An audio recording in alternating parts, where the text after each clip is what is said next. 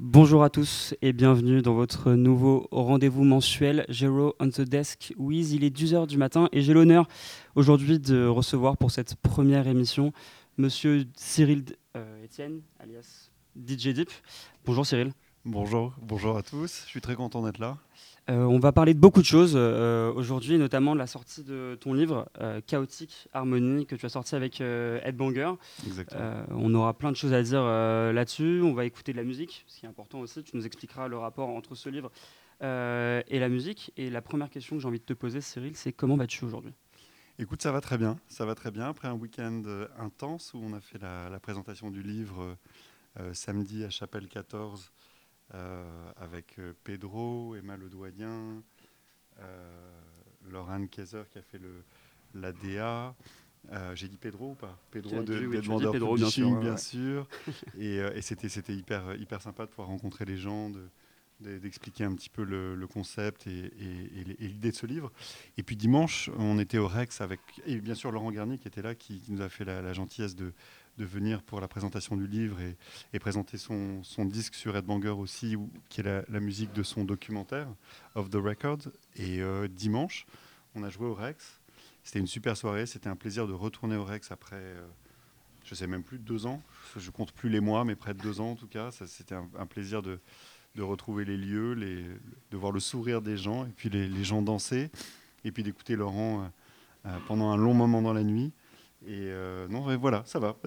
Bah écoute, super. Euh, on va rentrer dans, dans, le vif du sujet. Avec plaisir. Euh, directement. je pense que tout le monde a envie de savoir qu'est-ce qui t'a donné envie de faire ce livre? Quelle est la, la genèse de ce livre finalement? Et pourquoi Chaotique Harmonie On va poser plein de questions, mais tout d'abord, pourquoi avoir voulu faire un, recueil de, de, de, visuels sur les t-shirts de tes labels préférés? En fait, ça s'est fait de manière assez spontanée. Euh, on parlait, je crois, d'un t-shirt Masters at Work avec Pedro. Il me disait Ah, j'adore ce t-shirt Masters at Work qu'on avait eu à la conférence de Miami, où euh, euh, Masters at Work donnait un, t-shirt de leur label pendant leur célèbre soirée Masters at Work, où il y avait la tradition, c'était qu'ils donnaient au DJ un sac de promo exclusif avec les t-shirts, avec les goodies. On était tous euh, comment dire, très excité de faire partie des happy few qui pourraient avoir euh, ces promos et ces t-shirts. Et donc on parlait de ça avec Pedro et en rigolant, je classais mes t-shirts et, j'en ai pas mal.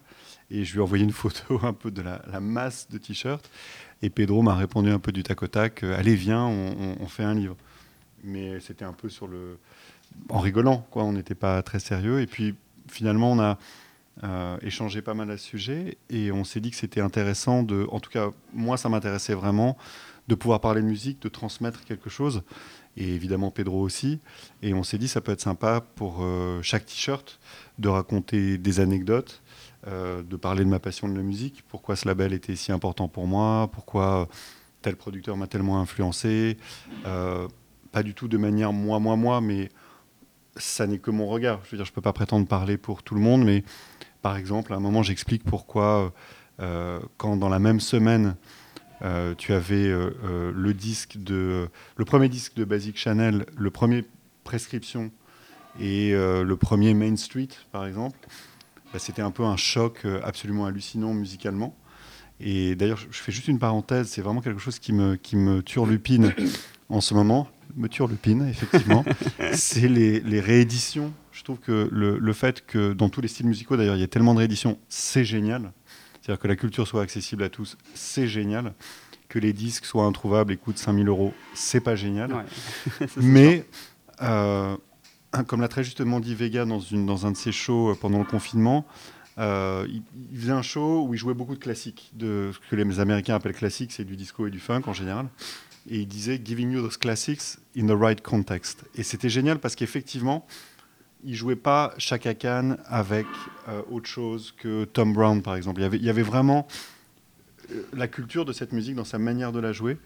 Et je trouve que dans les rééditions, euh, on n'a pas le contexte. Et, c'est très difficile de, je trouve, de comprendre l'histoire de la musique sans vouloir faire le prof, sans comprendre le contexte. Quand tu réédites un disque de 1993, il n'y avait pas Internet, il n'y avait pas de téléphone portable.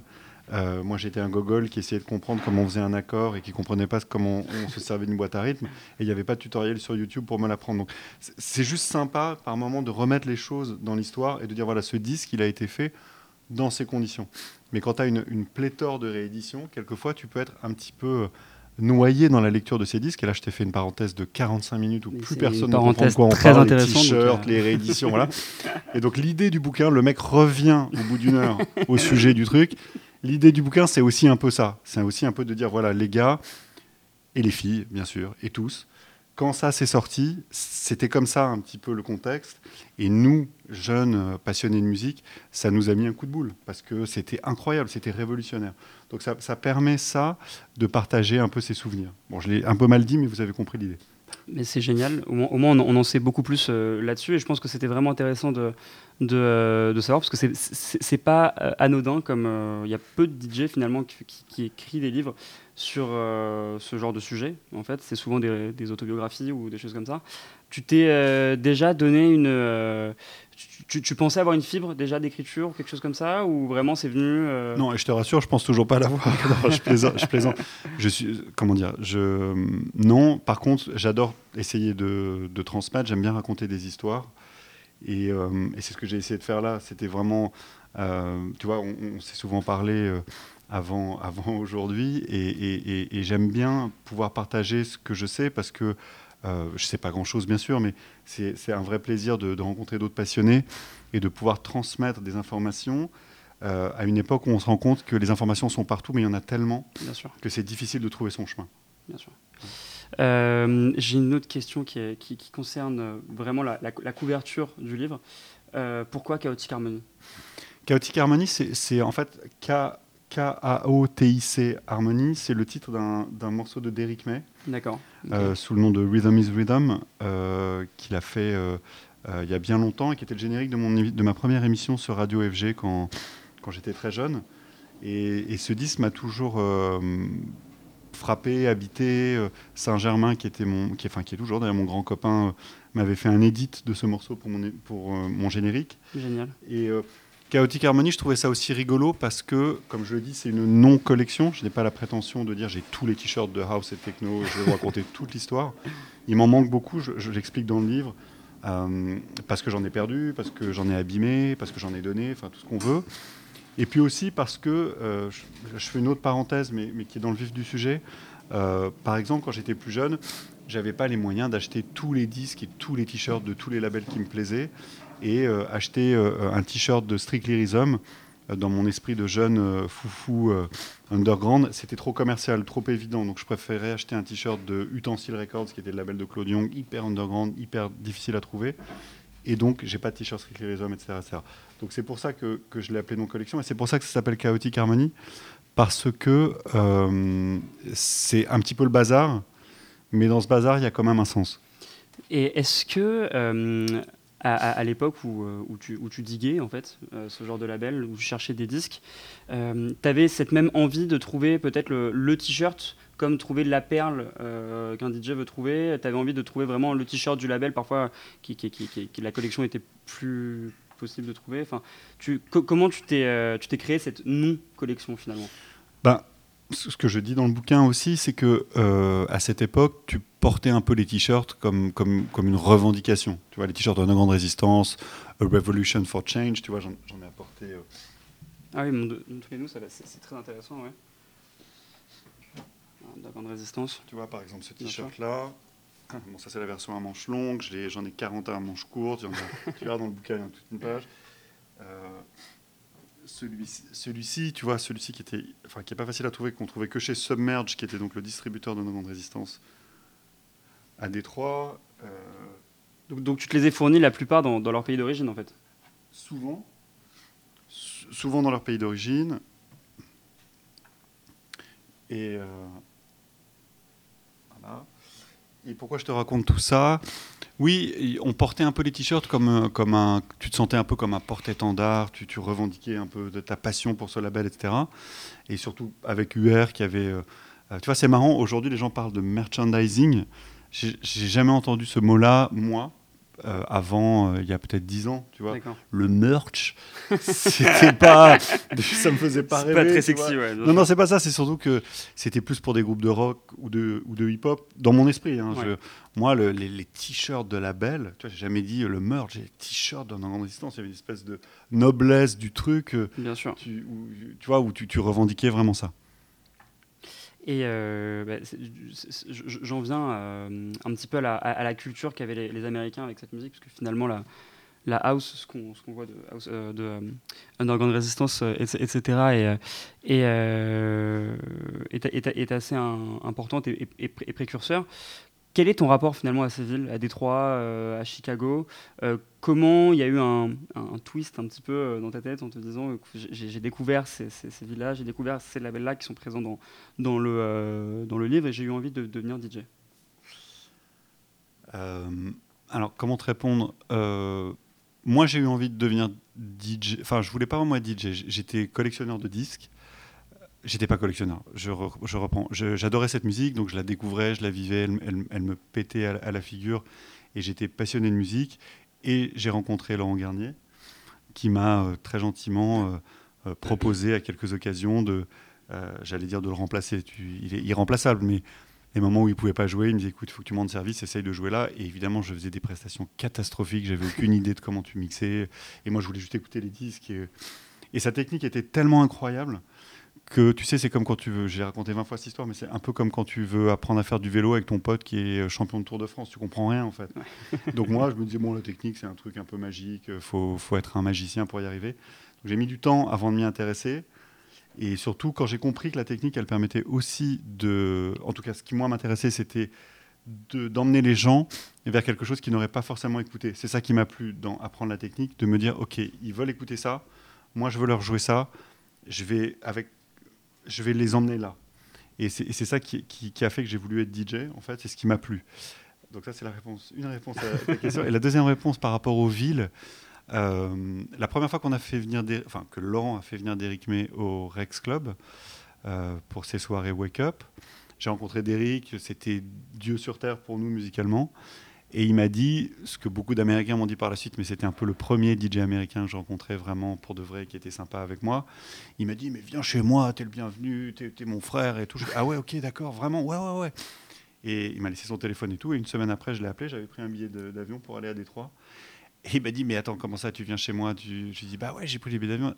Tu m'as dit que. Ah ouais, ok. Et il a été super cool, il a joué le jeu. Et je suis parti chez lui trois semaines à Détroit. Et voilà, j'ai rencontré Carl Craig, j'ai rencontré euh, Stacy Pullen à l'époque qui commençait sa, sa, carrière, Kevin Sanderson, Ron Atkins, euh, Mad Mike et, plein de, de, légendes et de, et, de, et, de, et de gens passionnants. Et puis j'ai effectivement à l'époque aussi récupéré plein de t-shirts, plein de, plein de trucs. Donc voilà, et ça a été pareil pour New York. Euh, j'ai. quand j'ai connecté avec Kerry Chandler, je suis rapidement passé le voir à son studio et on a passé du temps ensemble et on est devenus très proches. Donc les villes, je les ai rencontrées euh, avec je les ai, oui, j'ai rencontré les villes, si j'ose dire, par le biais des, musiciens ou des DJ avec qui j'étais en contact. Mais ce, ce, que je, je, vais revenir un petit peu sur ce voyage que tu as fait euh, à Détroit où tu as rencontré un petit peu toutes ces légendes. Ça, devait être un petit peu un rêve pour toi, non? Enfin, euh Ouais, ouais, c'était hallucinant. C'était. Et en même temps, on était tellement naïfs à l'époque, c'était tellement l'explosion de cette musique. C'est ça que je dis quand j'ai envie quelquefois de remettre les d'essayer de proposer aux gens le contexte c'était tellement spontané et naïf et, euh, et, un peu naturel d'une certaine manière que c'était génial. C'est assez incroyable. Et du coup, euh, dans, dans, ce livre, il y a la plupart des artistes, en tout cas leurs labels, qui sont, qui sont représentés. Euh, pas mal, pas mal, pas mal. Oui, oui. D'accord. Et il y, a, y, a, certains artistes qui ont, qui ont, un petit peu pris le, le relais. Je dis ça parce que je, il y, a un des t-shirts que j'ai bien aimé sur le label de, de, Moody Man. Euh, il arrive un petit peu plus tard, si je ne dis pas de bêtises, que, euh, les Carl Craig, etc. Euh, tu penses qu'il y a eu un relais qui s'est fait assez, assez facilement entre Moody Man et, les autres artistes? Quelle a été l'évolution finalement de la musique house de, Détroit, de Chicago par rapport à la nouvelle génération qui est venue juste après? Écoute, moi ce que je trouve assez génial en tout cas à Détroit, c'est que justement Kenny Dixon, tu vois, c'est un comment dire, c'est une sorte de Jeff Mills. Euh, quand je dis de Jeff Mills, ça veut dire c'est pas du tout la même musique avec Jeff Mills, mais c'est une entité. Le type, il a son univers, son monde. Comme Jeff Mills a son univers, son monde, il fait pas du truc ou du machin, c'est lui. Et c'est ce que j'admire beaucoup chez Kenny Dixon. Il a vraiment son univers. Et d'ailleurs, ce qui est rigolo, c'est que Kenny, son premier disque, c'est un sample de. Enfin, sur un de ses premiers disques, c'est un sample de Saint-Germain. Ah. Et on, l'avait appelé avec Ludo à l'époque pour. au début, il se demandait si on allait lui demander des, royautés ou si on allait. Et au contraire, ça ça serait pas venu à l'idée de Ludo. Quoi. Il, était super content, super flatté qu'un qu'un artiste de Détroit euh, sample sa musique. Quoi. Quel était le morceau, tu t'en souviens peut-être ou euh, je, le dis dans le livre, mais le, titre m'échappe maintenant, là, tout de suite. Bah c'est une, raison pour, pour, acheter le livre et le lire, euh, de, savoir quel est le sample utilisé par Moody Man de, de, Saint-Germain. On va revenir un petit peu sur, sur, sur, sur le livre, parce qu'on on, on, a parlé beaucoup de, la house, etc., de, ses racines. finalement, tu as, parlé un petit peu du, merchandising c'est un mot effectivement qui est un petit peu euh, qui, qui, été employé un petit peu à outrance euh, aujourd'hui en tout cas pour, les, pour des raisons marketing pour les labels etc est-ce que pour toi finalement c'est quand même important parce que c'est un livre autour des t-shirts euh, est-ce que pour l'image du label avoir son propre merch, avoir ses propres t-shirts, ses casquettes, etc. c'est, tout aussi important qu'avoir ses disques où euh, il faut rester vraiment à la racine euh, du disque et ne pas, euh, et ne, pas aller, plus loin que ça. Quoi? Alors la réponse est oui. Voilà, voilà l'unique t-shirt que j'ai fait de mon label et j'en ai jamais refait. Il y a un numéro 1, il n'y en a jamais eu numéro 2. Oui, quand tu es une grande personne adulte qui réfléchit avec les logiques du marché d'aujourd'hui, oui, je pense que c'est important de, euh, c'est voilà, une manière de communiquer sur, sur sa marque euh, importante. Mais euh, qu'est-ce que je peux te répondre intelligent à ça? J'en sais rien. Moi, c'est la musique avant tout. Et, et, je suis toujours, comme quand j'étais plus jeune, tu vois, j'ai mon petit t-shirt LFO aujourd'hui, je suis comme un fou. j'ai un pote qui me l'a refait parce que j'avais pas le t-shirt LFO de l'époque. Oui, j'ai toujours ce côté un peu naïf de ouais, je veux, je veux, je veux porter l'image de cette musique que j'aime. Et finalement, sur, euh, sur les différents euh, labels que tu as représentés euh, dans ce livre, est-ce qu'il y en a en particulier qui ont une place plus importante que les autres pour toi? Franchement, tous. Ouais. comme je te le disais, je n'avais pas forcément les moyens étant plus jeune, et même aujourd'hui, je pense que c'est très difficile d'acheter tout, tout, tout ce qui correspond à tous les labels, etc. Et ceux-là, c'est vraiment des, des, labels qui, pour plein de raisons, étaient hyper, hyper euh, avait une grosse place dans mon cœur. Et puis il en manque que j'adorais. Euh, je pense au label de Nick Holder, DNH. J'avais un sweatshirt DNH de folie. Je pense au magasin de disques Dance Tracks à New York. J'avais un sweatshirt Dance Tracks de folie, un t-shirt Spiritual Life du label de Joe Clossel de folie. Je les ai perdus, ils ont, ils ont disparu. Voilà. On, va parler aussi un petit peu quand même de, euh, des personnes qui ont, qui ont, mis en œuvre ce livre, qui, qui t'ont aidé. Je pense, que je, pense que c'est important. On, pense à, Pedro Winter de, de Headbanger, par exemple. Il a été séduit directement par le projet. Comment ça s'est Non, Pedro il, Pedro, il a été absolument génial. Ça veut dire qu'il a euh, deux choses. Moi, je suis vraiment un casse-pied. et, euh, et, Pedro, il, il, il, le sait, et il a eu la grande gentillesse et élégance de, de à la fois de m'écouter, et en même temps de suggérer des choses toujours euh, que j'ai trouvé vraiment très justes et intelligentes. Et euh, tu vois, Emma Le Doyen, euh, qui est cette jeune photographe que dont je connaissais pas le travail, c'était une super idée. pareil, de prendre cette DA, Lauren Kaiser, pour, pour, pour, le visuel. Il a vraiment su, je trouve, mettre en, en, scène le projet de manière juste et, et, et, et, intelligente. Et ça a été un vrai, un, un vrai plaisir de, de travailler là-dessus euh, avec eux vraiment. Ça, a été un petit peu le chef d'orchestre en fait finalement de, vraiment, euh, vraiment. de ce bouquin. Et euh, c'est marrant parce qu'il y, y, a un côté aussi très graphique sur la pochette. Oui. Le dos, c'est les t-shirts qui sont représentés, etc. Il y avait, cette envie de, de représenter le livre comme si c'était un petit peu un t-shirt ou, pas du tout? Un peu, et puis Pedro, c'est un vrai esthète, donc il avait, des idées, tu vois, de, mise en page. Tout ça, c'est échangé évidemment dans, le travail d'équipe, mais, il y avait l'idée que ça soit un bel objet. Et, moi, j'étais tout à fait séduit par cette idée et, enthousiaste. J'ai toujours des, comment dire, des angoisses un peu reloues. Je voulais pas que ça fasse trop prétentieux, dans le sens où, comme je te le dis, hein, je ne donne pas de cours, c'est pas la, la, definitive collection of machin, c'est pas le guide Taschen de la techno. Donc voilà, je voulais, je voulais malgré tout qu'il y ait un côté un peu funky, un peu. Euh, j'avais presque envie que tu j'avais presque envie que tu puisses le mettre dans la poche de ton blouson. Bah, c'est pas tout à fait le cas, mais il a un côté un peu, un peu, un peu convivial. Et euh, dans, dans, ce livre, chaque, euh, chaque page en fait est, est accompagnée de d'une, d'une playlist, enfin quasiment.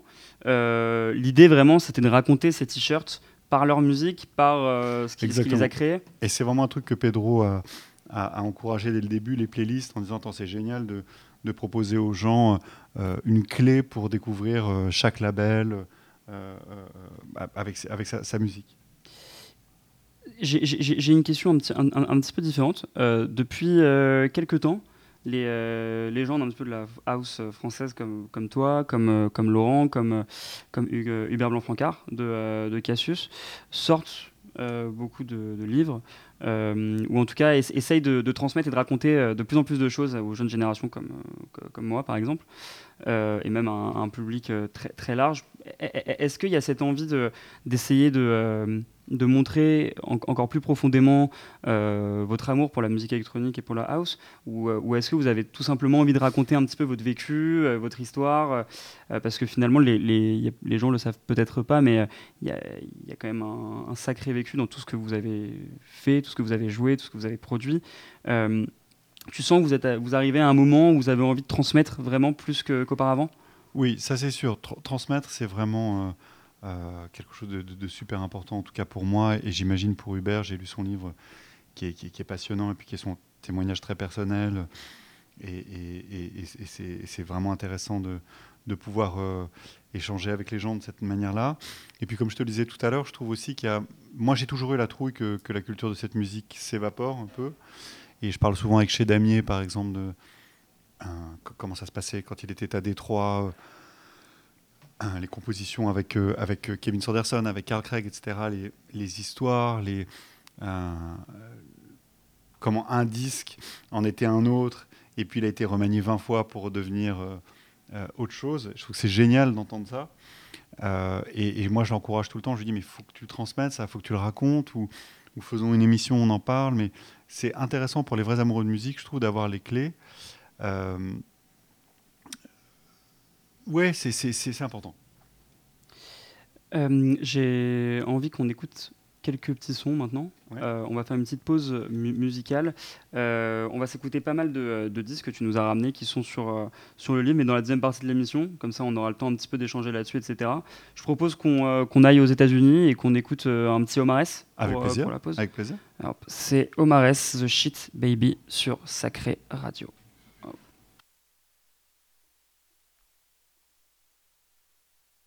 Hey man, don't get none of that shit on my car now. Me shit, baby. Just inquire. Get inquire. Hey, smell that shit. Hey man, get that shit out my face. It smell like pussy. Pussy? Shit. Mm, mm, mm, you damn right. You just smell like pussy. What, man? You don't like no pussy, man?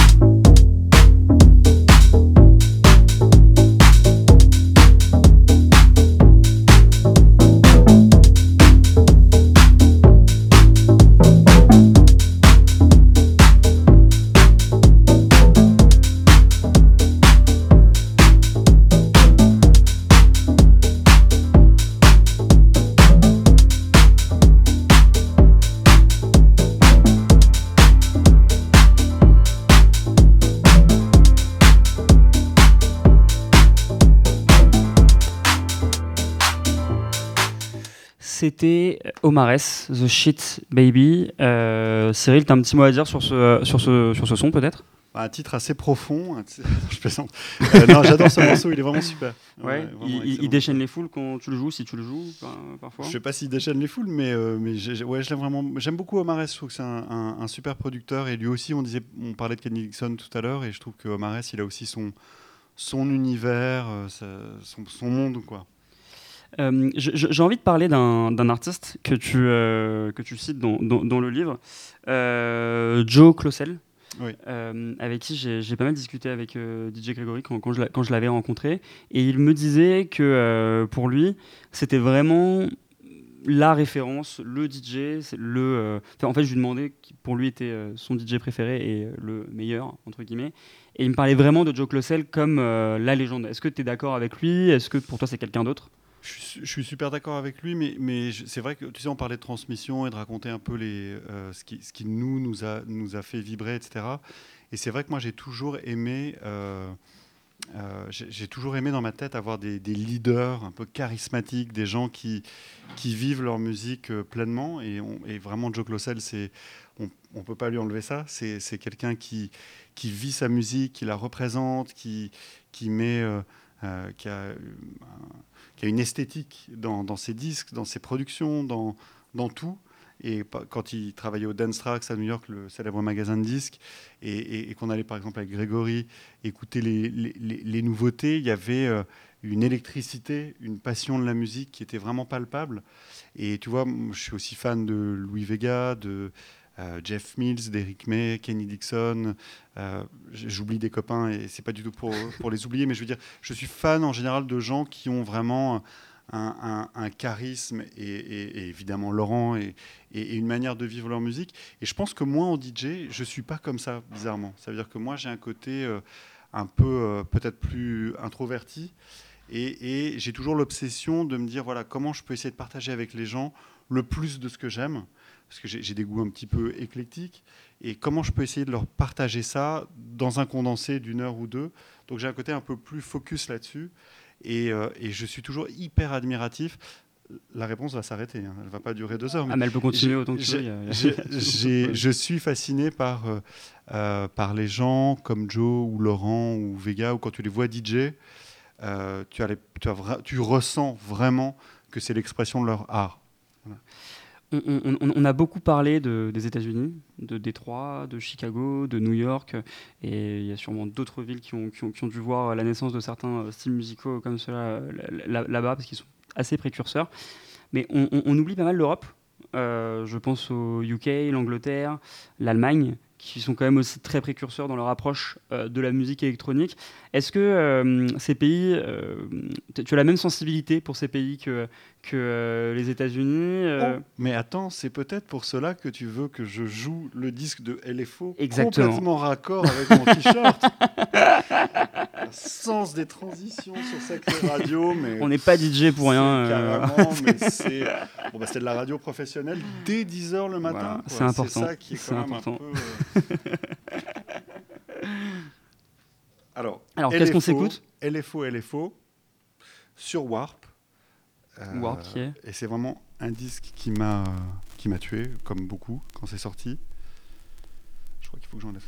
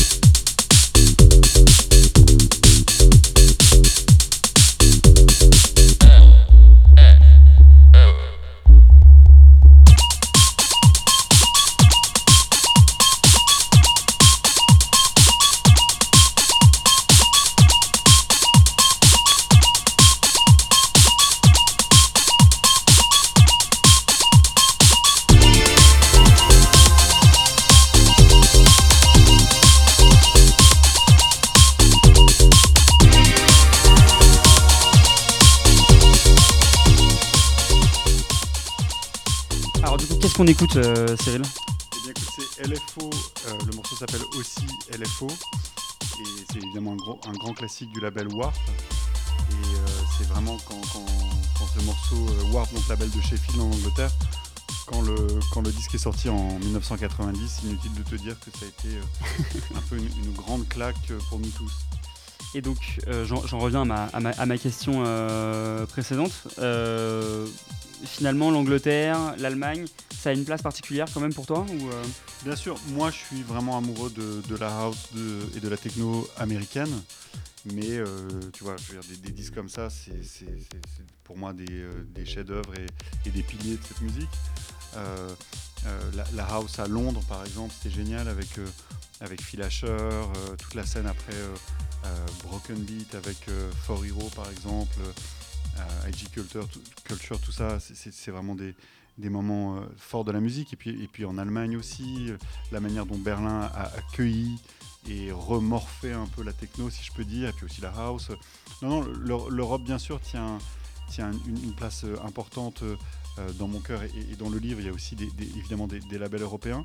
Mais c'est vrai que je suis un amoureux de la, de, la musique électronique euh, noire américaine. Quoi.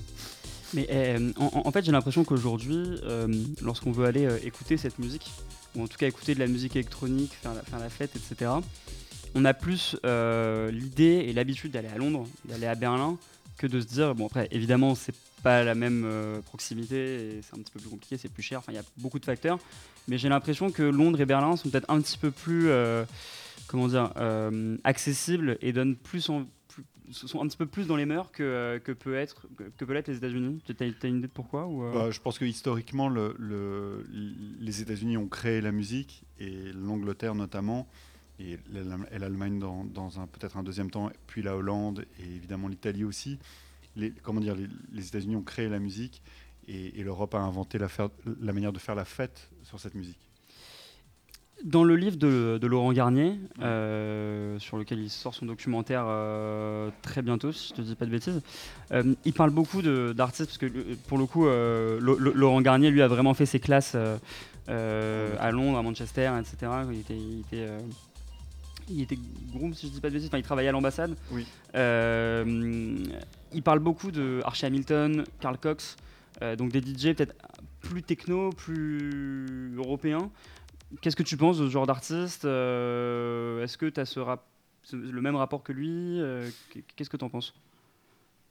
Euh, Je ne sais pas trop quoi te répondre. je ne suis pas un fan inconditionnel de Karl Cox. J'ai beaucoup de respect pour, ce qu'il fait, mais c'est pas ma culture, c'est pas ma musique. des DJ européens que j'adore, par exemple, dans la techno contemporaine, il y a Ben Clock. Euh, j'ai adoré Dixon pendant, pendant des années. Je trouve qu'il avait une manière assez géniale de, de fusionner euh, la musique américaine et la musique européenne, justement. Euh, en France, on a plein de super DJ comme, pour aller vite, DJ Grégory, Franck Roger, etc., etc. Non, dans ma tête, je ne fais pas vraiment la différenciation entre européen et américain. Après, dans l'histoire de la musique que j'aime, évidemment, en général, elle, vient des États-Unis. D'accord.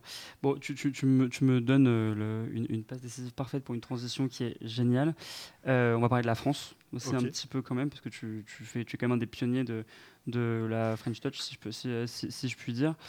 Euh, quel a été pour toi le déclic en France euh, voilà, on va, commencer par cette question parce qu'après j'en ai, plein d'autres honnêtement. Quel a été le déclic pour toi en France euh, euh, sur la house, sur la fête, sur ce genre de, de, consensus en fait? Alors pour, pour la faire courte, moi ce que les gens appellent la French Touch, je ne suis pas trop inscrit dans ce courant-là. Ça veut dire tout ce qui est disco filtré. un côté un petit peu plus underground pour De la génération Daft Punk et tout ça, c'était après ma génération. Euh, Laurent Garnier et FCOM avaient fait un, t-shirt qui disait We give a French touch to house, et, je m'inscris plus là-dedans. Moi, j'ai commencé à faire de la musique et j'ai rencontré Saint-Germain, euh, je ne sais plus en quelle année, en 92 ou 93. Euh, et, c'est ce premier courant-là avec, avec les premiers Deep Side, les, les premiers Saint-Germain. C'est ça, moi, la, version française de Souffle sur, sur le label Fragile, de, sous label de Transmat de Derrick May. C'est ça ma culture. Après, ce qu'on a appelé la French Touch, avec, je ne sais pas moi, mettons Daft Punk, Cassius, etc. Et puis Grégory, euh, Hubert Blanc-Francard, Étienne de Crécy, tout ça, j'en passais des meilleurs. C'était des artistes dont, dont j'appréciais le travail, mais c'est pas ma culture. Donc en fait, finalement, tu aurais peut-être aimé être américain, non? Dans, euh, non, pas, pas, pas, vraiment aimé. J'aime bien mon, mon, mon, travail de passeur, de, de d'essayer de, transmettre le relais, d'être un peu une transition comme ça. Je trouve, ça sympa. Euh, et, est-ce que tu penses qu'il y a une, une, espèce de une sorte de, relève en France, ou, simplement par rapport au c'est venu un petit peu plus tard qu'en Angleterre, qui est notre voisin, par exemple, ou, ou, l'Allemagne? Euh, tu penses qu'on a, qu'on a cette même culture, que ce soit euh, dans, dans la musique, la, la, la, la fête, les sound systems Je sais que c'est, quelque chose dont on va parler juste après quelle, quelle, est la différence en fait entre, entre ces deux pays et le nôtre? Entre, tu dis entre l'Angleterre et... Entre l'Angleterre, l'Allemagne, nous, euh, par rapport à euh. vraiment la culture de la musique électronique bah, En Angleterre, c'est génial parce que c'est le pays de la musique en général. Donc euh, il y a aussi des, des, influences des Caraïbes avec le festival, etc. Donc il y a beaucoup de reggae. c'est vraiment un, pays où, la musique est tellement présente, où moi j'ai fait j'ai tellement voyagé quand j'étais jeune pour aller acheter des disques que je ne trouvais pas en France et tout. J'adore l'Angleterre pour ça. Et, c'est un, pays particulier. L'Allemagne, c'est une autre manière. C'est peut-être plus une terre d'accueil de la techno. Euh, euh, je pense par exemple à Trésor, le label Trésor qui a créé très vite des ponts avec Détroit, etc. etc. Euh, c'est vrai que dans ma culture, je suis plus proche de l'Angleterre parce qu'elle est plus éclectique musicalement. Ça va de la house à la techno, au reggae, au funk, à la soul, au hip-hop. Et, j'adore Londres notamment pour ça. Et puis les centres systèmes euh, jamaïcains, et puis, et puis tout ça. Berlin, c'est autre chose, c'est plus, c'est plus froid, c'est plus blanc, pardon d'être un peu, un peu caricatural, mais il faut appeler un chat un chat. Donc c'est une, autre approche, et en même temps, j'ai tellement adoré la musique de Maurice von Oswald avec Basic Chanel et, et, sa manière de, de, mettre en perspective une musique industrielle et glaciale et le, et le dub. Je trouve que c'est tellement génial ce qu'il a, ce a inventé, ce qu'il a, ce a traduit, que en fait, je trouve des trucs passionnants partout, pour, pour être honnête. Mais... Et est-ce que tu penses qu'en France, on, gagnerait à, à s'imprégner de ces cultures qu'ils ont euh, au rapport à la musique gagnerait, Oui, enfin, on gagne toujours à, à, aller euh, regarder comment les autres font, mais je, mais je trouve qu'on a aussi notre notre touch justement, notre nos, nos particularités, tu vois, nos, nos manières de, de mélanger euh, des trucs. Et puis, euh, et moi, moi, je suis assez content de, de, l'éclectisme musical qu'on peut retrouver en France. Quand tu es fan de super hard techno ou de deep house à Paris, tu as, vraiment des, plein d'endroits où sortir, où, où écouter, partager cette musique. Donc, euh, je trouve qu'on est, on est pas mal, quoi. Après, c'est plus les sound système, mais on est, par exemple, à Paris et aussi dans beaucoup de villes de province, on est souvent dans des, dans des problèmes de voisinage et de, et de, et de nuisances sonores qui fait qu'on n'a pas, euh, on n'a pas des sound systems qui sont toujours euh, euh, à, l'égal de, nos voisins européens et moi ça me rend malheureux. je, vais rebondir là-dessus parce qu'on on, en discutait il n'y a, pas très longtemps, mais tu, penses que une musique, quelle qu'elle soit, avec une chanteuse, un chanteur ou tout simplement une musique instrumentale, est, est ressentie différemment en fonction du sound system tu, Complètement. complètement. Pourquoi? Moi, je, sais, en tant que DJ, par exemple, à une époque où, euh, où je jouais euh, souvent à Paris, euh, où je jouais beaucoup de ce que les gens appellent du garage. Moi, je déteste cette appellation parce que le garage, c'était un club à New York mythique où jouait Larry Levan. Et il jouait justement une, musique assez éclectique, même si principalement c'était du disco et du funk. le, génie de cette programmation musicale, c'est que c'était ouvert. Et, et, ce que les gens appellent le garage, c'est de la house chantée. Mais en bref, je jouais de la house chantée et ça passait pas bien sur les systèmes parce que c'était agressif, parce qu'il n'y avait pas de bas. Et, moi, je me souviens de copains euh, qui venaient avec moi à New York et qui écoutaient les mêmes disques qu'on jouait à Paris. Alors, c'était bien sûr avec des super DJ, mais malgré tout, ils étaient percutés par euh, la puissance des disques.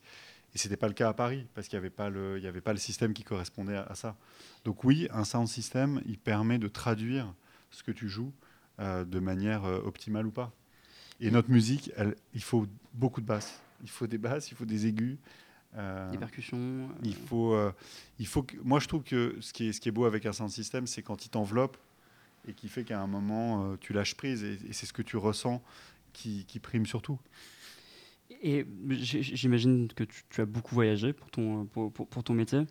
Est-ce qu'il y a déjà un, un, sound system dans un club qui t'a particulièrement euh, impressionné, choqué, enfin, où tu t'es dit, ok, là, on, va passer une bonne soirée, on, enfin, les choses sont vraiment, vraiment euh, carrées, quoi.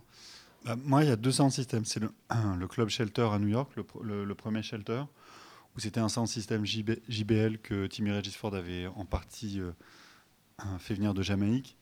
Euh, donc on parle de système en, bois énorme, énorme.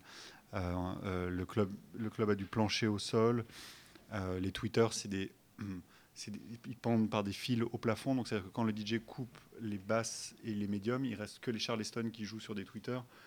On parle de quelque chose de physique, où c'est des danseurs qui viennent danser 8 heures, qui, qui ont du talc et qui dansent euh, sur le sol. On parle d'un truc euh, hallucinant. Donc oui, le club Shelter et le club Yellow à Tokyo qui était très inspiré par euh, ces clubs américains et qui avait un, système très comparable à, ce que pouvait être par exemple le Shelter. Mais c'est des systèmes, tu y vas. moi, j'adore cette anecdote de Loïc de Radio Nova qui me disait Ouais, moi, la house, je sais pas, j'étais pas persuadé. Je suis allé au Sound Factory à New York et Vasquez a droppé Sandy Notice Me. Bon, ben voilà, il n'y a pas besoin d'explication de texte, il n'y a pas besoin. Autant je suis passionné de la culture de cette musique et j'ai envie de la transmettre, autant il y a des moments où je pense qu'il ne faut pas trop expliquer la musique. C'est très dur de parler de musique, c'est dur de parler d'art en général, de, de décrire les trucs et machin. Il y a un moment où tu te prends la claque ou pas. Moi, je me suis pris la claque avec euh, euh, les Jungle Brothers, Todd Terry, euh, aux, étoiles, rue du Château d'Eau. Quand j'étais petit, j'avais 16 ans et demi et je je suis rentré dans une boîte noire avec des stroboscopes et euh, Cyril Gordigiani et David Guetta qui jouaient du hip-hop et, et les parce qu'à l'époque moi je savais pas je comprenais pour moi il n'y avait pas de différence entre de la soul et Todd Terry c'était la même musique. Et, euh, et, la claque je me la suis pris là. J'ai pas je savais pas j'étais élevé par mes grands-parents qui écoutaient de la musique classique j'étais pas un érudit de la musique noire américaine comme beaucoup des DJ américains qui ont commencé à DJ à 4 ans et demi ça n'était pas mon cas Et euh, voilà, je pense, je pense, aussi qu'il faut se prendre les trucs en, pleine poire pour, pour, les ressentir vraiment parfois. Hmm. Euh, je, suis entièrement d'accord avec toi, c'est comme ça que moi que j'ai été euh, vacciné, on va dire, par la musique électronique, donc je, te rejoins complètement. On, va continuer à voyager un petit peu, ça, ne te dérange pas? Tu nous as parlé de, de, Tokyo. Tokyo qui est un petit peu, j'ai l'impression, la, la, capitale de la musique électronique peut-être en Asie, avec beaucoup d'autres villes, hein, bien sûr. Tu as déjà joué là-bas? Quel est ton rapport là-bas? Je sais que Laurent Garnier, euh, ton, ton, acolyte, a, une, vraie attache à cette ville et à ce pays. Est-ce que c'est le cas pour toi? Euh, C'est pointu là-bas pour le coup. Ah, euh. Oui, c'est incroyable. C'est. ce sont, enfin, le, public house en tout cas et, techno, c'est des amoureux de musique. Ils, ils, connaissent tous les disques par cœur.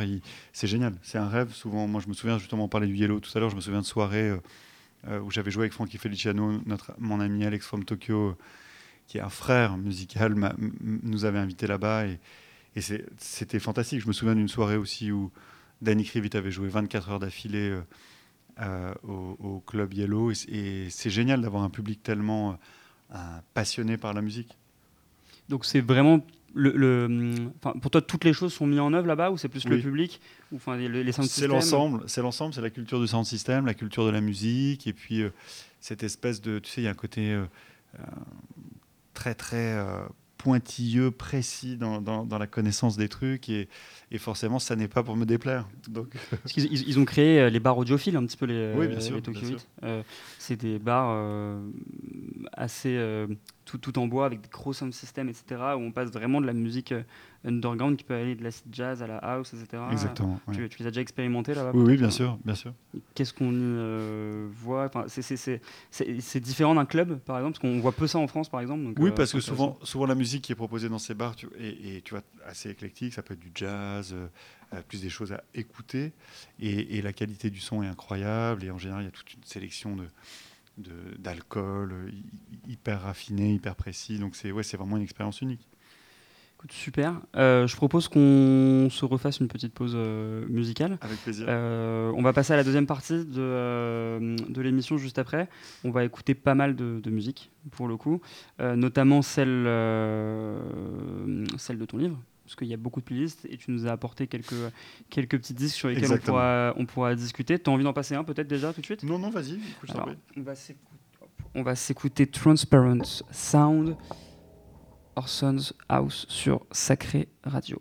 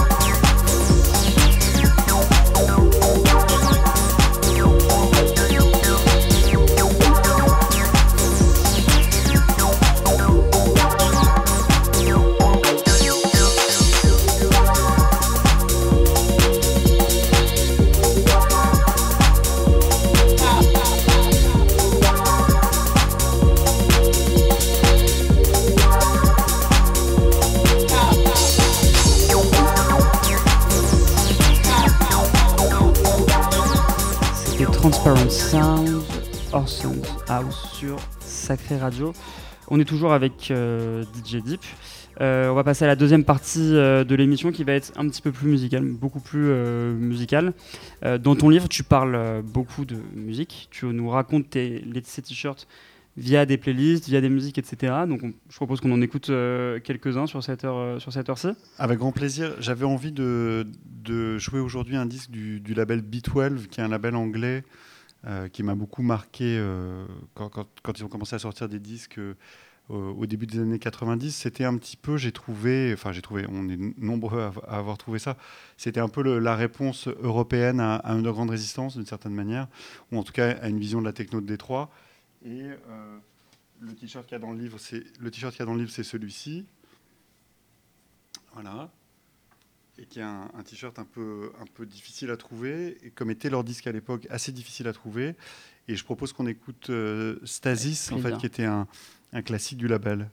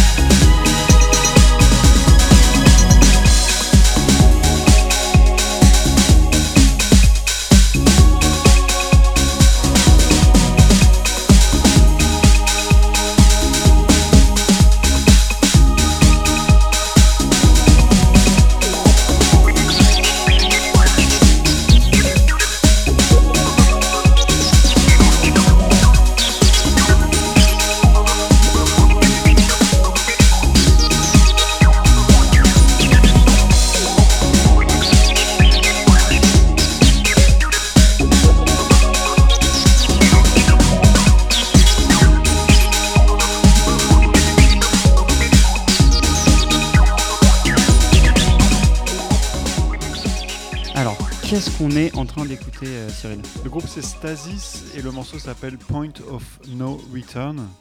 Et c'est sur le label B12. C'est un label dont il y a un t-shirt dans le, dans, le livre Chaotic Harmony. Et euh, c'est un de ces labels anglais qui, a, à sa manière, euh, j'allais dire interprété, mais vraiment dans le sens du terme, a donné sa version, disons, un peu de, de ce que la techno de Détroit avait proposé. Et c'est vraiment un label qui m'a toujours fasciné. Trop, trop cool. Et, du coup, euh, finalement, tu, tu, penses que ces artistes font, font, encore de la musique aujourd'hui? Oui, bien sûr. Il y, a, Kurt de Giorgio qui est, dans, qui est, qui est là-dedans. Il y a le fondateur de, de B12, Steve Rutten, qui, qui fait de la musique encore aujourd'hui. Oui, oui, bien sûr, c'est encore des artistes actifs. C'est d'ailleurs la raison pour laquelle aussi j'ai pris des, des disques d'aujourd'hui euh, euh, dans la sélection qu'on écoutera un peu plus tard, parce que le livre, je voulais pas non, enfin, j'espère que ce n'est pas non plus euh, quelque chose de mélancolique ou qui ne parle que du passé. Bien sûr que ça parle de t-shirts sur une collection qui, a duré pendant 30 ans, mais, euh, mais c'est aussi une vision de la musique qui continue aujourd'hui, je pense. D'accord. Euh, on, parle beaucoup, finalement, on, écoute des vinyles depuis tout à l'heure. c'est un support pour toi qui est toujours très important dans la musique. ça passe par là, plus que le digital. Oui, moi j'achète des, vinyles vraiment tous les jours et et c'est vrai qu'en tant que producteur ou, remixeur, je me rends compte que si, par exemple, quand on me propose un remix, si on me dit oui, mais ça sortira pas en vinyle, ça, ça vraiment, ça m'ennuie. Parce que j'ai l'impression que c'est comme si le disque n'était pas sorti. D'accord. Euh, c'est peut-être mon côté old school, mais euh, le côté immatériel me, me, dérange un peu pour la musique. Et tu joues, quand tu joues, toi, en club, etc., tu as l'habitude de plus jouer sur digital, sur vinyle, les deux euh? Je me suis euh, comment dire, habitué à l'évolution des choses et, je joue en, digital. Je, je, je, rip, comme on dit, j'enregistre mes vinyles euh, sur des clés ou des disques durs et je, et je les joue là-dessus. D'accord, donc au final aujourd'hui c'est euh, c'est quoi? Pour une question plus pratique peut-être? C'est une question pratique, c'est aussi une question de son. J'ai trouvé une routine où, où, en fait en, en, encodant mes disques d'une certaine manière et en les jouant avec certains matériels comme les, les, les platines pionnières connectées en digital sur le mixeur, j'ai le même son qu'à la maison, par exemple avec ma DJR ou ma, ou ma sur mon système. Et, c'est pas mal parce que en voyageant aujourd'hui, euh, souvent les, les, platines ne fonctionnent pas bien, il y a du rumble. Et puis en fonction des tables, tu as certaines tables sur lesquelles le, le, phono est euh, dix fois moins fort que, le, que, que, que, que, la ligne. Et tu peux pas lutter quand, quand tu joues avec DJ qui sur, sur différents supports, etc.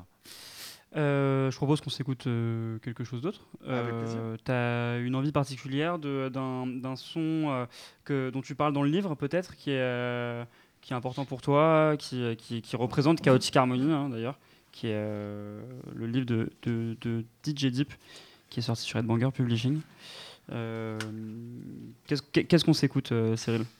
Écoute, je pense que ça peut être rigolo. J'ai joué pas mal de techno là en fait. Euh, ça peut être sympa de s'écouter un truc de, Masters at Work, dont, j'ai apporté euh, ce t-shirt qui a été un peu le, le déclencheur avec Pedro euh, de l'idée de ce livre parce qu'il me parlait de ce t-shirt qui était ces t-shirts que Masters at Work donnait à Miami à leur soirée avec leur promo. On parlait de ça tout à l'heure en début d'émission. et on peut-être proposer d'écouter un Masters. Attends, je cherche ça.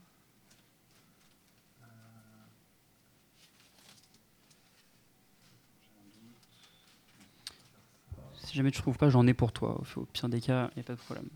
non, mais je pense, je pense qu'on peut s'écouter euh, euh, ce disque sur le label Masters at Work. Génial. Masters at Work, qui est le, le, groupe de Louis Vega et, Kenny, Dope. Euh, et ça, c'est vraiment un, super, super On s'écoute ça tout de suite. Comment ça s'appelle Loud Shout and Out.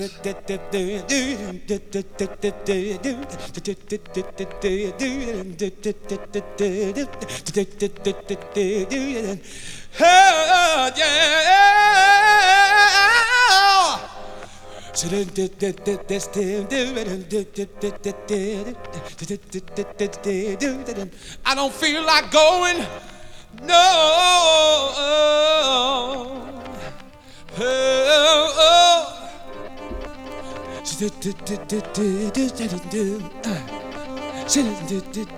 I feel like doing absolutely nothing. I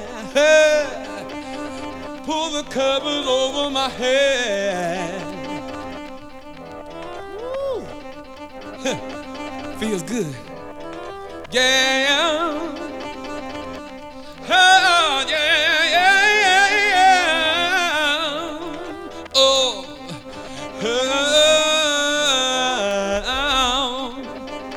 do do do do do do do do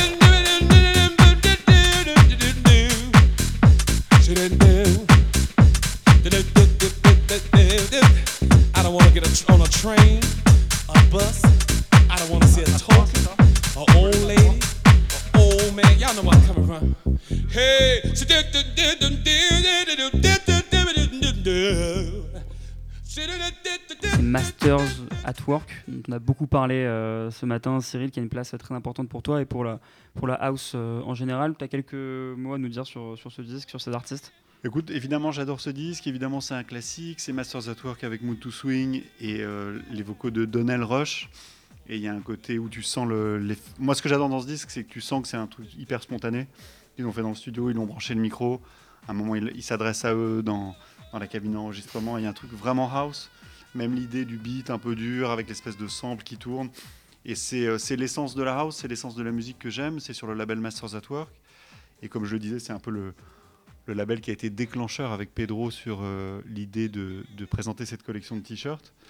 Et euh, oui, oui, c'est un disque qui, est vraiment. ce que je trouve génial dans la house, c'est qu'il y, a une une alchimie très, très particulière et, je trouve que tu la ressens vraiment dans ce morceau. Il y a une vibe, en fait, il y a une atmosphère. Hein, exactement. Euh, on, va, on va enchaîner juste après avec euh, un, son que, que j'adore, un remix que tu as fait de Real Blues avec euh, Romain Poncé, plus connu sous le nom de Tromer. tu as eu pas mal de projets avec lui, qui est de la, vraiment de la nouvelle génération aujourd'hui. Tu as quelques mots à nous dire sur, sur sur son, sur son art, sur son, sa façon de mixer, sur ses productions, parce qu'aujourd'hui, il cartonne euh, réellement et c'est complètement mérité parce que c'est vraiment génial ce qu'il fait. Qu'est-ce que, euh, que tu penses? Écoute, Romain, ça a été une super rencontre. Euh, c'est vraiment lui qui m'a, encouragé à, retourner au studio, à, essayer de faire de la musique à nouveau, ce que j'avais d'arrêter de faire pendant, pendant longtemps. Et, ça a été un déclic absolument incroyable de pouvoir travailler ensemble et, et d'expérimenter plein de choses. Et Ludovic Navarre, donc Saint-Germain, euh, quand il nous a donné l'opportunité de faire ses remixes. C'était super parce que c'était un peu comme la boucle qui se bouclait. Euh, euh, Ludo m'a aidé sur mes premiers morceaux et puis m'a vraiment mis le, pied à l'étrier dans la production en essayant de, de me montrer un peu quelques, quelques techniques pour, pour apprendre à faire de la musique. Et puis de pouvoir le remixer avec Romain comme ça, presque 30 ans après, c'était vraiment un beau clin d'œil. Bah, je propose qu'on écoute ça tout de suite. C'est Real Blues de Saint-Germain remixé par DJ Deep et Romain Poncé, alias Tromer. have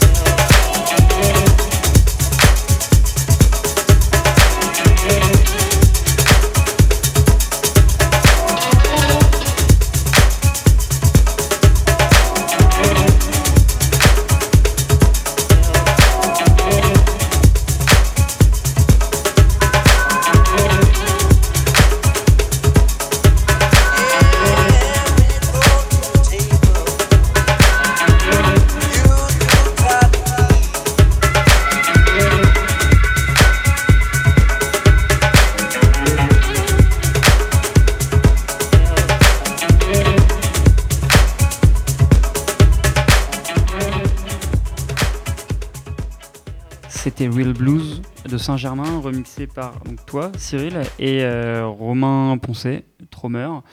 Euh, alors, j'ai plusieurs questions sur, sur, sur ce son-là. Comment vous faites, les gars? Déjà sur euh, donc, ta relation avec, avec Romain, tu nous disais juste avant qu'on écoute cette musique que tu as eu une période où tu as arrêté la musique. Enfin, tu as arrêté de produire en tout cas. J'ai commencé mon label parce que j'arrivais pas à faire la musique que j'aurais aimé faire. Donc je me suis dit que c'était plus intelligent de sortir celle de ceux qui avaient vraiment du talent et qui arrivaient. Donc en 2003, j'ai commencé Deeply Rooted House, mon label, et aussi House Music Records, qui est un label de réédition de, classiques de house. Et, euh, pendant jusqu'à 2015, j'ai pas fait de musique. J'ai rencontré Romain Poncé en 2015, et là, on a produit ensemble une quantité de disques euh, assez impressionnante. Même pour moi, quand je regarde euh, ce qu'on a abattu comme boulot. C'est assez, impressionnant. comment il t'a ramené en fait euh, à cette envie de produire euh bah, D'abord, il a, il, a été adorable parce qu'il a eu la patience d'aller de, en studio avec moi, de, me remettre un peu le pied à l'étrier, de montrer des techniques sur euh, Ableton Live, par exemple, que je ne connaissais pas, et, de m'encourager, etc. Et puis, très sincèrement, il y a eu une alchimie, il y a eu une connexion entre lui et moi, comme j'en ai pas connu dans ma vie. C'est-à-dire qu'on a, on a matché en studio tous les deux vraiment très très fort. C'est-à-dire que rapidement, il y a eu des codes des choses où on n'avait plus beaucoup besoin de se parler pour comprendre ce qu'on voulait faire.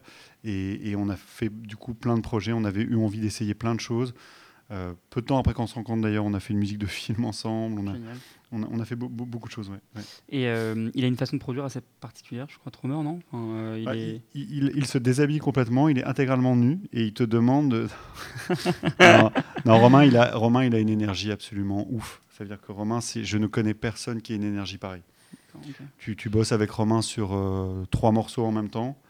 Et quand on est au troisième et que toi, tu te dis, bon, attends, il était comment déjà le premier? Lui te dit, attends, on va commencer un quatrième, pourquoi on ferait pas ça et tout? Et donc, avec Romain, il y a une espèce de, jus continu, où quand tu as des petites périodes de doute ou, ou, euh, simplement d'hésitation, il te redonne tout le temps l'énergie pour, pour avancer plus loin et c'est incroyable. Et sa, technique de production, elle est de... Euh, je pense que c'est quelqu'un de très curieux.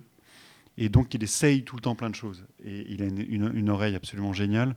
Et donc, euh, euh, Romain, il ne faut pas lui dire deux fois, mais attends, si on essayait la même chose, euh, deux fois plus lent, avec une, dans, une autre tonalité, ah oui, oui, oui, tac, tac, et en deux secondes, il est déjà en train de monter le truc. Il est à la fois énergie et enthousiasme qui sont vraiment communicatifs.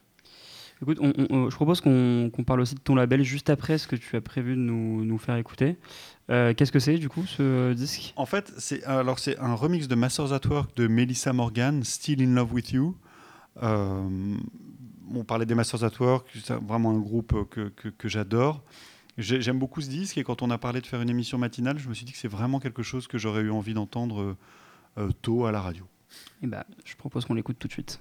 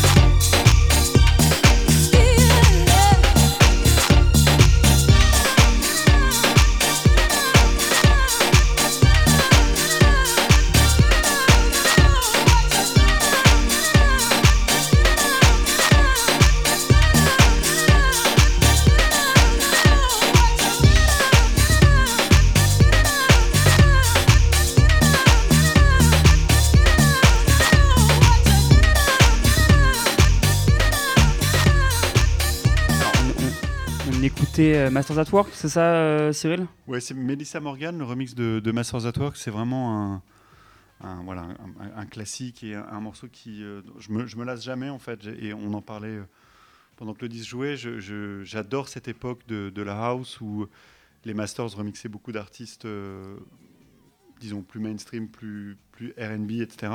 Et donnaient des versions dub vraiment, vraiment, vraiment underground. Et j'adore le métissage qu'il y a entre une production assez brute, assez, assez rough, et en même temps, c'est c'est mixé dans des gros studios, il y a un son énorme. Et, le, et c'est un peu euh, euh, le contraste entre les, sonorités et le mix qui fait la spécificité de la house quoi, et, comment les masters ont, ont, implanté leur son comme ça. Ça, me fascine toujours autant. Je propose qu'on parle un petit peu de ton label, euh, Deeply Rooted, que tu as donc relancé en 2015. Tu me disais, si je te dis pas de bêtises. En fait, le, label a, a, commencé en 2003 et en 2015, moi j'ai recommencer à faire de la musique, mais le label a continué aussi. D'accord. Et euh, du coup, quel est toi Enfin, j'imagine que tu t'es beaucoup autoproduit euh, dessus. Euh, quelle est ta façon de produire? Comment tu produis un morceau? J'imagine qu'il y a 10 000 possibilités. Euh, T'en as en particulier, tu utilises des machines. comment tu t'y prends? Écoute, je suis pas un grand producteur, donc, mais j'adore les rythmiques, j'adore le, groove des morceaux et, et, euh, euh, c'est ce dont je me rends compte, euh, notamment dans la techno. Il, faut que ça swing, sinon j'ai du mal à m'impliquer dans la musique. Et, voilà, je n'arrête pas d'apprendre. et je trouve qu'on vit une époque géniale pour ça aujourd'hui, où, tellement de ressources sont disponibles, ne serait-ce que sur YouTube, des ressources gratuites où tu vas. Tu vois, j'ai un, un, copain qui m'a prêté Machine Plus très gentiment, et j'ai appris à m'en servir en regardant des tutoriaux et tout. Et c'est une boîte à rythme géniale. Et, et ça m'a inspiré pour d'autres trucs. Euh, là, on est en train de produire un, morceau avec Romain, justement. On essaye de, faire une chanson avec euh, chez Damier. Et en fait, moi, j'ai commencé des beats dans Machine. C'est une exclue, ça, du coup. Là, ah oui, c'est pas fait encore. D'habitude, j'en parle jamais, mais comme je suis un peu. Euh, ouais, donc je touche du bois en même temps, mais oui, on, est là-dessus en ce moment. Il est souvent à Paris chez Damien en plus, si je dis pas de bêtises? Bah, il adore Paris, donc il, adore Paris, il vient. Donc il y a des releases de prévues qui sont déjà faites, euh, qu'on on peut parler qui Sur Deeply Routed, non. Euh, j'ai envie de réactiver le, label et on, va voir quand et comment. Mais avec Romain, justement, on, a plusieurs labels chez Yoyaku. D'accord. Dont un label qui s'appelle Tatum, où on a sorti le deuxième disque. Et moi, j'ai un label qui s'appelle Deep Moments. Ouais, très bien, euh, Et, on avait un label aussi qui s'appelait Contine Électronique, où j'aimerais bien qu'on en refasse un d'ailleurs avec Romain, on produisait des choses plus euh, oniriques, euh, plus ambiantes, minimales, un peu, ouais, exactement. Euh, je propose qu'on réécoute un petit peu de musique. Avec plaisir. J'ai un truc à te proposer. Ça s'appelle Running Me Wild de David Bailey. Génial. Et c'est un remix de Groove Assassin. Je sais pas si tu, que tu connais cet artiste, mais c'est vraiment génial et c'est parfait pour le matin. Donc je rebondis sur ce que tu disais sur Master of Work. C'est parti, Running Me Wild sur Sacré Radio.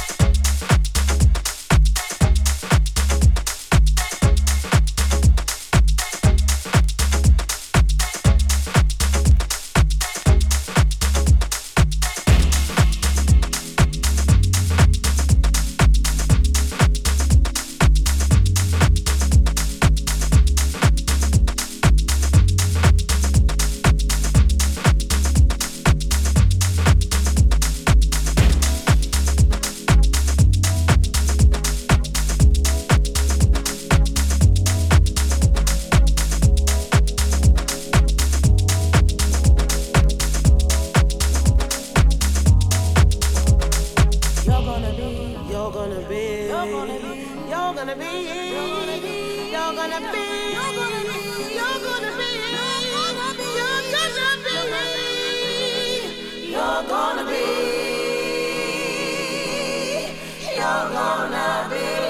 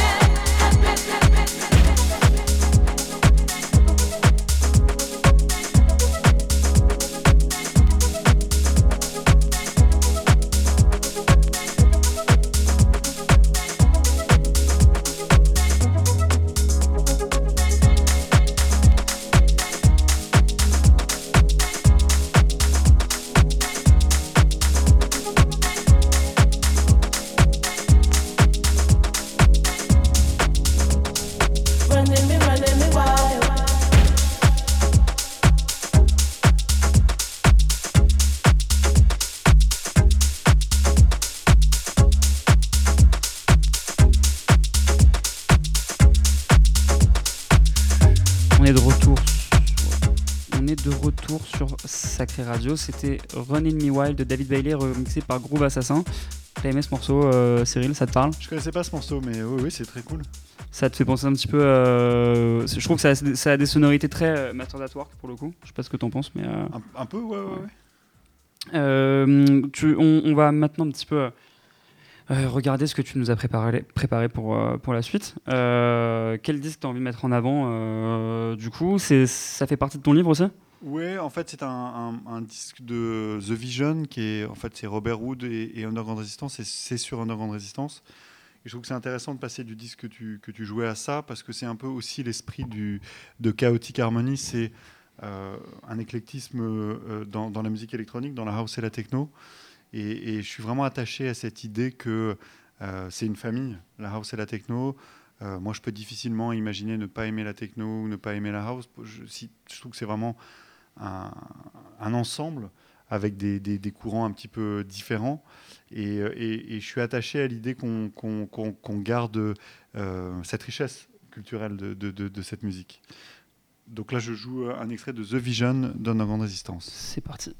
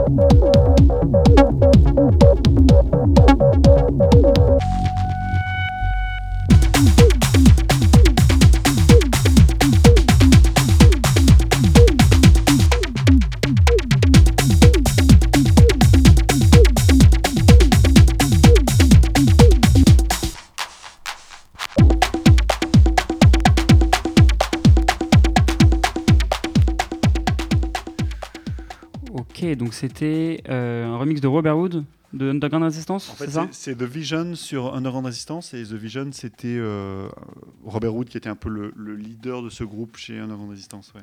Le, le, nom est euh, très stylé d'ailleurs The Vision, je, trouve ça, absolument. et puis les visuels du, du macaron et de Underground Resistance à l'époque a un côté. T'as la pochette, elle a, elle, a, un intérêt particulier la pochette qu'on peut montrer. Bah, c'est le label, c'est le macaron en fait que. qui est surtout cool.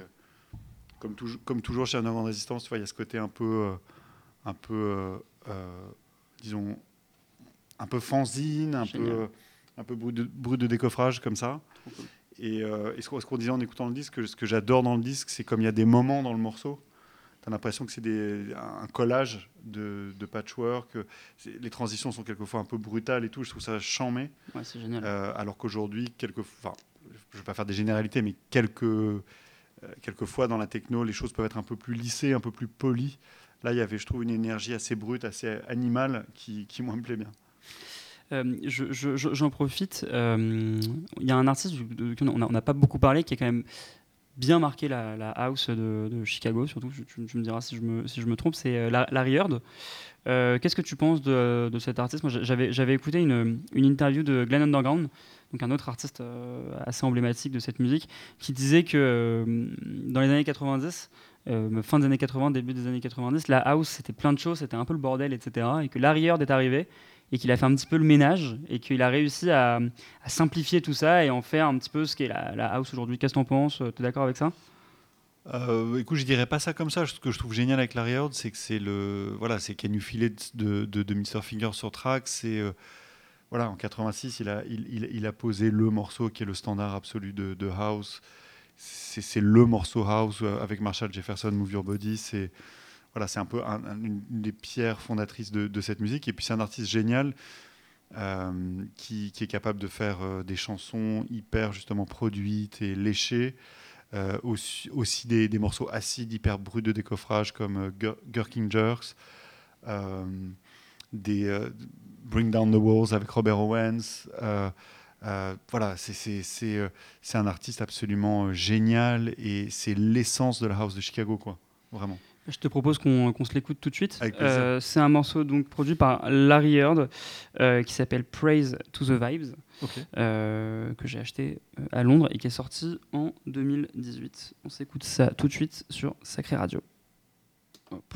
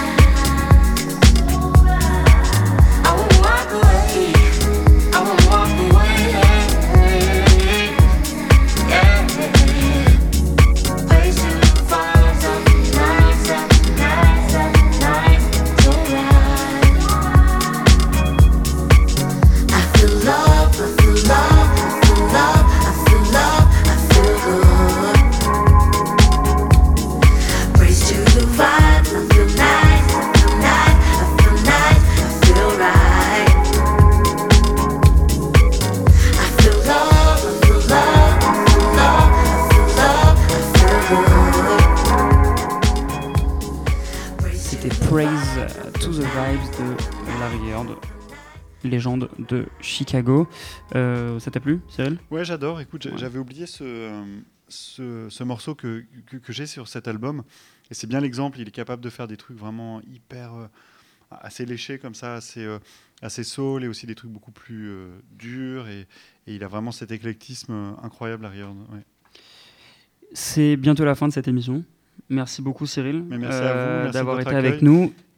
Je vais, je vais remontrer ton livre bien à l'image. C'est Chaotique Harmonie qui est sorti sur Headbanger Publishing. Il est déjà en librairie? Il est, Non, écoute, il sort euh, là mi-octobre. Euh, on, peut déjà le commander sur, je crois que ça s'appelle le Shopify, le, magasin en ligne de Headbanger. Je crois qu'on a mis le lien dans les comments. Et, et voilà. Donc surtout, achetez-le, c'est plein d'anecdotes, plein de beaux t-shirts, plein de belles musiques surtout. Euh, achetez-le, achetez-le, c'est génial. On se quitte avec une production à toi, Cyril Écoute, oui, euh, euh, comme je suis enrhumé, que j'ai un peu la tête qui tourne, je, fais, je, suis, ça y est, je suis égoïste. Je me suis dit, je vais jouer un morceau à moi. Tu as bien raison. C'est un morceau qui s'appelle Porte, que j'ai sorti sur mon label Deeply Rooted, et qui est un morceau un peu énervé, mais bon, il est, il est midi, c'est le moment merci beaucoup Cyril d'avoir été avec nous, c'était un, grand grand plaisir et on se quitte avec euh, Porte de DJ Deep. C'est parti. Non, non, attends, je peux pas vous faire ça. Non. Je peux pas, peux pas vous faire un début aussi nul. Il ne veut pas. Je vous le refais bien, pardon. C'est parti, DJ Deep, Porte.